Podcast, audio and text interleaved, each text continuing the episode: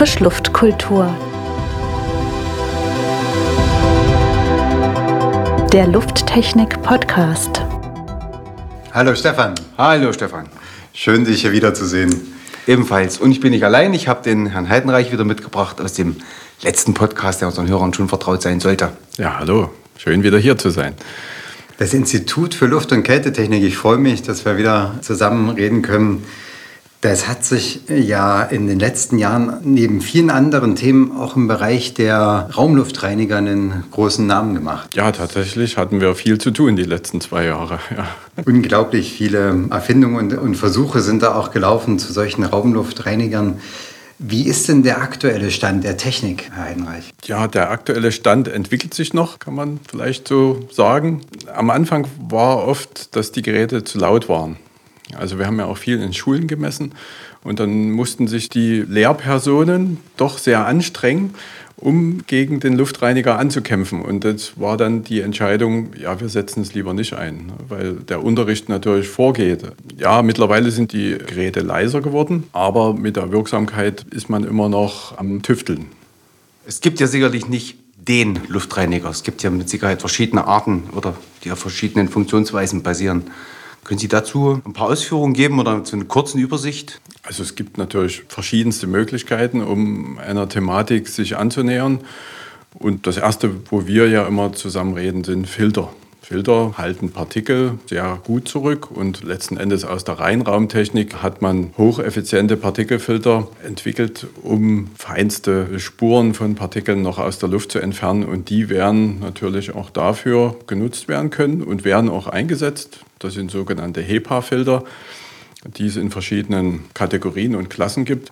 Und die können also auch diese ganzen feinsten Partikel und Viren letzten Endes aus der Luft entfernen.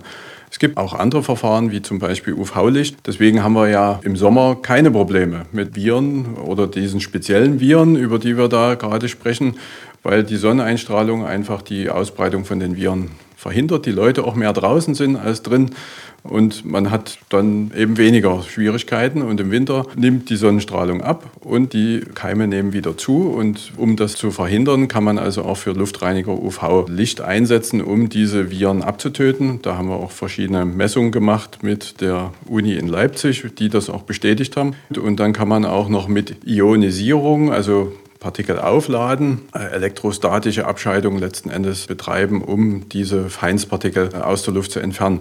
Also es gibt verschiedene Möglichkeiten und die unterscheiden sich ja in der Baugröße, in der Anschlussart letzten Endes, was man dafür braucht und natürlich auch im Luftvolumenstrom.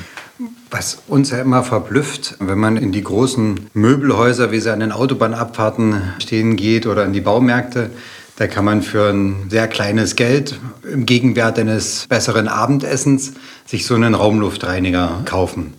Was halten Sie von solchen Produkten? Ist sowas auch mal getestet worden bei Ihnen? Also wir haben verschiedenste Raumluftreiniger getestet. Also das Entscheidende für die Wirksamkeit eines solchen Raumluftreinigers ist die Raumwirkung.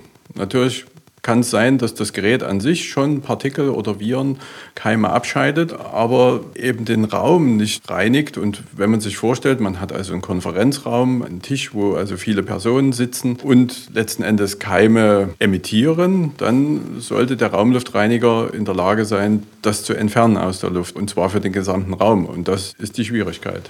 Da kommt es eben ganz auf den Luftvolumenstrom an, den das Gerät durchsetzt, dass es eben zur Raumgröße passt und es sind vielfältige Faktoren. Also so ein Schuhkarton großer Raumluftreiniger unterm Konferenztisch ist wahrscheinlich schwieriger als, als einer, der den ganzen Raum erfasst. Sicherlich. Sie sagten Volumenstrom. Ich verstehe das ja so, dass der Reiniger die Luft irgendwie erfassen muss. Er muss die irgendwie reinbekommen. Da gibt es ja vermutlich verschiedene Ansätze, wie die Luft angesaugt wird. Gibt es da die optimale Variante oder die empfehlenswerte Variante? Also ganz verschiedene Lösungen und man kann eigentlich das nicht so pauschalisieren. Und letzten Endes kommt es tatsächlich auf Messung drauf an, dass man diese Raumwirkung auch nachweisen kann. Und die Problematik ist natürlich schon die Anordnung des Gerätes im Raum. Also das spielt auch eine große Rolle. Wo steht das Gerät im Verhältnis zum Raum oder zu den Personen? Und wie ist überhaupt die Klimatisierung oder die Beheizung des Raumes, wie ist die Raumluftströmung in dem Raum, gibt es praktisch noch eine zentrale Klimatisierung, weil das ist sowieso das Thema, man braucht einen gewissen Luftwechsel in dem Raum. Also man hat jetzt herausgefunden, dass man, um eine Ansteckung sicher zu verhindern, einen zwölffachen Luftwechsel in dem Raum braucht. So, das ist sehr viel und dann hat man schon das runtergeschraubt und sagt, na ja, vielleicht reichen auch sechsfach. Und daran orientiert man sich zurzeit, also an einem sechsfachen Luftwechsel. Eine normale Klimatisierung bringt, wenn es gut klappt, einen zweifachen Luftwechsel, eine zentrale Klimatisierung. Also stellt man dann zusätzlich vielleicht noch einen Raumluftreiniger auf, der dann noch den fehlenden Luftwechsel oder diese Reinigungseffizienz noch mit dazu bringt, sodass man dann insgesamt einen sechsfachen Luftwechsel hat. Und das ist eben dann das Ziel, diesen sechsfachen Luftwechsel in dem Raum zu erreichen. Ob das eben Erfolg hat, hängt ganz von dem Raum ab, von den Geräten und so weiter. Also das ist schon lufttechnisch ein anspruchsvolles Thema. Jetzt für den Laien, ein zwölffacher Luftwechsel heißt ja, die Luft im Raum wird zwölfmal pro Stunde erneuert. Die geht zwölfmal pro Stunde durch den Raumreiniger, das ist sehr viel. Mhm. Und verglichen mit dem zwölfmal klingt das sechsmal wenig. Warum jetzt gerade sechsmal? Da bin ich ja nur noch halb so effektiv. Ist das so? Richtig. Das ist immer, was ist technisch machbar und was ist sicher. Ne? Also man hat eben gerade im industriellen Umfeld auch Arbeitsplatzgrenzwerte zum Beispiel und maximale Arbeitsplatzkonzentration. Also, und diese Arbeitsplatzgrenzwerte sind immer etwas höher als diese maximalen Arbeitsplatzkonzentrationen. Und man orientiert sich da auch am technisch Machbaren. Und technisch machbar sind am ehesten noch sechsfach, obwohl man weiß, dass zwölffach besser wäre. Aber natürlich auch heute unter energetischen Gesichtspunkten, dieser Luftwechsel kostet ja Energie.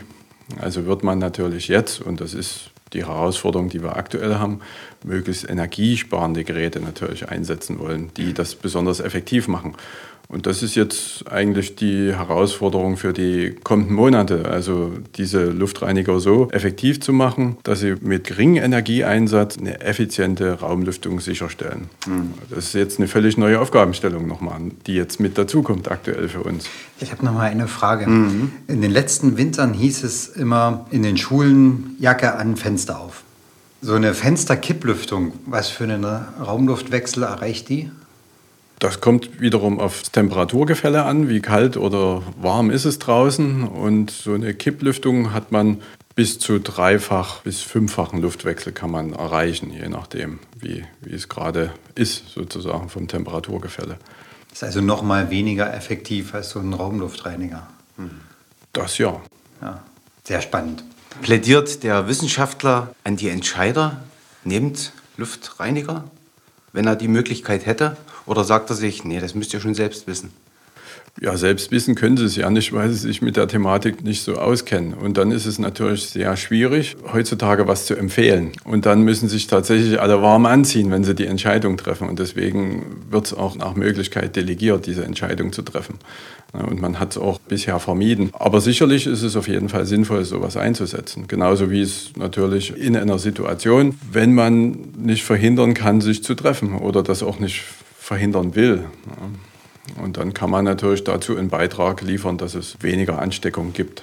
Vielen Dank. Ich finde, das ist ein schönes Schlusswort für die Runde. Auf jeden Fall, ja.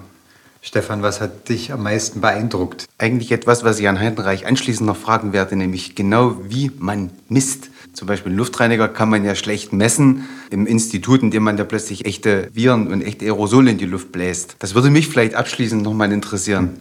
Sie simulieren ja letztendlich die Funktionsweise eines Luftreinigers. Und womit? Das würde mich mal interessieren.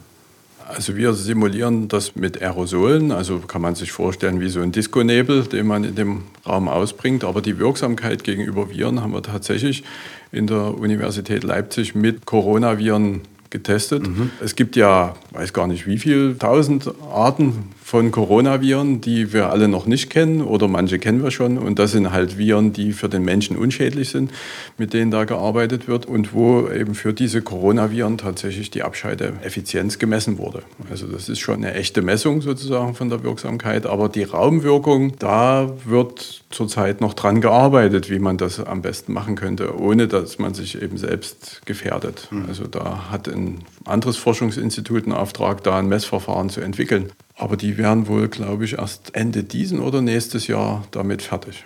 Dann hoffen wir mal, dass das alles bis dahin vielleicht sogar schon vorüber ist. Und wir es vielleicht nicht mehr so brauchen, zumindest nicht für den akuten Fall. Ja, der Mensch ist ja flexibel, er passt sich an vieles an. Und Ja. das ist unsere Chance. Von daher ist mit der Hoffnung, ja, wie man so sagt, die Hoffnung stirbt zuletzt, aber sie stirbt. Also von daher, wir müssen uns in eine andere Richtung orientieren. Ja, vielen Dank für diese Runde. Ja, ich danke auch. Ich bedanke mich ebenfalls für die neuen Erkenntnisse. Und bis zum nächsten Mal. Und bis zum nächsten Mal. Tschüss. Tschüss. Tschüss.